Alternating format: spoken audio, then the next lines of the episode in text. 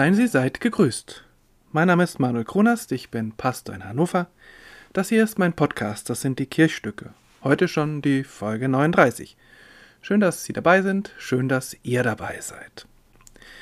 2021, mitten in der Corona-Pandemie, veröffentlichte die Berliner Liedermacherin Dota Kehr mit ihrer Band Dota ein neues Album.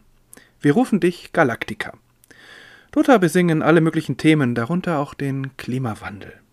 Hier aber konzentrieren sie sich auf mögliche Reaktionen darauf, auf den Umgang mit den Hiobsbotschaften. Nicht ganz ernst gemeint ist der Vorsatz, warum denn so viel Aufwand, warum so viel Gewese, ich lerne jetzt was Vernünftiges, ich lerne Photosynthese. Dann aber in einem anderen Lied als durchaus mögliche Antwort ein andauernd schlichtes Gewissen. Ich bin leider schuld. Durchaus ironisch wird der schmale Grat besungen zwischen Verantwortungsbewusstsein und Sack und Asche. Schließlich der Titelsong. Wir rufen dich Galactica.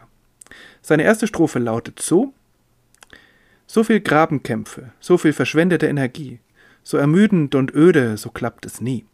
Ich sehe es ein und gehe trotzdem demonstrieren. Für die bessere Welt, wie auch immer die sei, aber insgeheim wünsche ich eine einfache Lösung herbei. Zum Beispiel eine lila Fee, die kommt und uns raushaut, die uns alle erlöst, denn wir haben Mist gebaut. Wir rufen dich Galaktika, wir rufen dich Galaktika, renk es ein, mach, dass es geht, von deinem Stern Andromeda, von deinem fernen Stern Andromeda, Bitte komm bald, es ist noch nicht zu spät. Die titelgebende Fee Galactica haben sich Dota nicht ausgedacht, sie entstammt der Kinderserie Hallo Spencer. Dort wird sie von den BewohnerInnen des kleinen Runddorfs sofort gerufen, wenn die ein Problem haben. Meistens löst sie es im Handumdrehen, aber ab und an weigert sie sich, dann erinnert sie das Dorf an seine eigene Verantwortung. Dota nennen diese Fee Galactica einen säkularen Engel und damit schlagen sie die Brücke zur Religion. Denn auch in der Religion gibt es diese Sehnsucht, dass Gott oder Jesus oder irgendein Engel einfach kommt und uns raushaut, uns alle erlöst. Und mit Erlösung ist dann eindeutig Problemlösung gemeint, auch wenn Erlösung im biblischen, im religiösen Sinn doch eine viel kompliziertere Angelegenheit ist. Das Volk Israel schreit aus der Knechtschaft in Ägypten nach ihrem Herrn, dass er sie aus ihrem Elend erlöst. Gott antwortet, er schickt Mose und arrangiert den Auszug aus Ägypten gegen den Willen des Pharaos. Aber in der Folge etabliert sich ein Muster. Das Volk hört nicht auf Gott, es macht sein eigenes Ding, es bekommt Probleme und schreit dann wieder zu Gott, dass er sie raushaut. Er haut sie raus und es geht wieder von vorne los. Die Gebete wiederum im Alten wie im Neuen Testament, die Psalmen ganz besonders, sind auch oft ähnliche Klageschreie. Verzweifelt wird das Eingreifen des mächtigen Gottes gegen die Gottlosen erbetet. Menschen, die nicht an Gott glauben, haben diesen Ausweg natürlich nicht. Wenn ich an keine übernatürliche Macht glaube, was bleibt mir anderes übrig, als die Probleme innerweltlich selbst zu lösen? Ehrlich gesagt, was ist daran verkehrt? Ist das nicht eigentlich unsere Aufgabe? Drücken wir uns nicht mit dem Ruf nach Galaktika oder dem Gebet zu Gott davor, unsere Pflicht zu tun? Es ist doch viel einfacher, auf überirdische Hilfe zu hoffen, als uns selbst zu ändern. Nochmal Dota. Zauber das gute Leben für alle. Wir wollen Nachhaltigkeit, aber ohne Verzicht. Wir wollen irgendwie Revolution, aber dass sie uns was wegnimmt, wollen wir nicht. Wir wollen Komfort ohne Reue, das Schicke und Neue und die bleiben, die wir sind. Einfach Privilegien für alle und Rettung, bevor es weh zu tun beginnt. Den Verfasserinnen und Verfassern der Bibel ist dieses Problem durchaus bewusst. Ihre Texte setzen sich damit eingehend, manchmal schmerzhaft auseinander. Auf der einen Seite beschreiben sie einen Gott, der sich das Heft des Handelns ungern aus der Hand nehmen lässt, schon gar nicht von Menschen. Viele der Katastrophen, in die das Volk Israel gerät, kommen daher, dass das Volk nicht seinen Gott machen lässt. Sie wollen selbst für ihr Heil verantwortlich sein. Und das geht dann schief. Kapitellang wird die Frage diskutiert, ob das Volk Israel einen König haben soll. Die anderen Völker haben ja alle einen. Aber hat Israel nicht Gott? Wohin führt es, wenn sich dieses Volk von ihm abnabelt? Dahinter steckt, glaube ich, nicht die Vorstellung, dass Gott uns Menschen unmündig halten will. Er weiß einfach um unsere Grenzen. Alleingelassen laufen wir Gefahr, unsere Welt in den Sand zu setzen.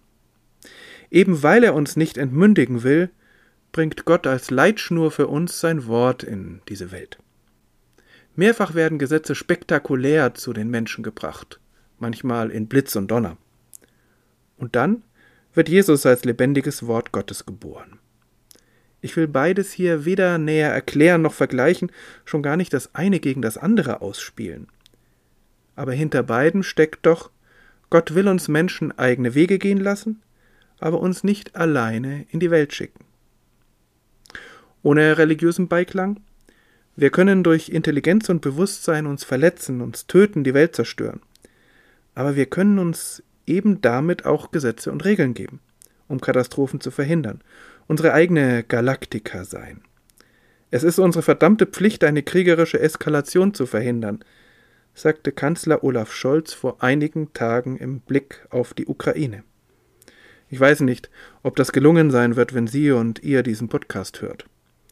Aber in seinen Worten steckt doch die Zuversicht, dass wir unsere Welt ordnen können und die Pflicht, dass wir das tun müssen, obwohl es schwer ist. So endet auch Dotas Lied. Und ich weiß, du kommst natürlich nicht. Und ja, das heißt, wir sind nicht aus der Pflicht. Aber ach, lasst mir diesen Moment in ihrem lila Licht. Dass wir nicht aus der Pflicht sind, dem würde die Bibel zustimmen, unbedingt. Für die Propheten des Alten Testaments ebenso wie für Jesus Christus ist Gottesdienst Dienst am Menschen. Was ihr für einen meiner Brüder oder eine meiner Schwestern getan habt, und wenn sie noch so unbedeutend sind, das habt ihr für mich getan. So Jesus im Matthäusevangelium. Religionen spielen dabei nur eine untergeordnete Rolle. Eine viel größere Rolle spielt unsere Zugehörigkeit zueinander. Das ist das Kriterium für unser Handeln. Bis hierher stimmen Dota und die Bibel überein. Aber für Dota bleibt als Gegengewicht zur Pflicht nur das lila Licht der Feenträume. Träume, die keine Realität haben. Natürlich deuten Atheisten unsere Gebete genauso. Träume von Gott, Flucht aus dem Alltag, ohne Anhaltspunkte in der Realität. Aber im Glauben sind sie viel mehr. Kommunikation mit einem Gott, den es wirklich gibt und der bei uns ist. Ein Gott, der nicht mit einem Zauberspruch unsere Probleme löst, sondern uns die Kraft gibt, durch sein Wort, diese Probleme selbst anzugehen. Gebete sind deshalb so stark, weil sie Dialoge sind, keine Zaubersprüche, sondern Dialoge, die auf den Weg bringen. Zum Glück trennt uns das alles nicht mehr. Egal, ob wir unsere Kraft aus Verstand, Gesetz, Liebe oder Glaube ziehen oder aus einer Kombination davon. Die Verantwortung für diesen Planeten ist eine gemeinsame. Und ich bin froh, dass so viele sie ergreifen, egal aus welchen Kraftquellen sie schöpfen. Wir können alle gebrauchen. So viel für heute. Bis zum nächsten Mal. Bleiben Sie bleibt behütet und gesegnet.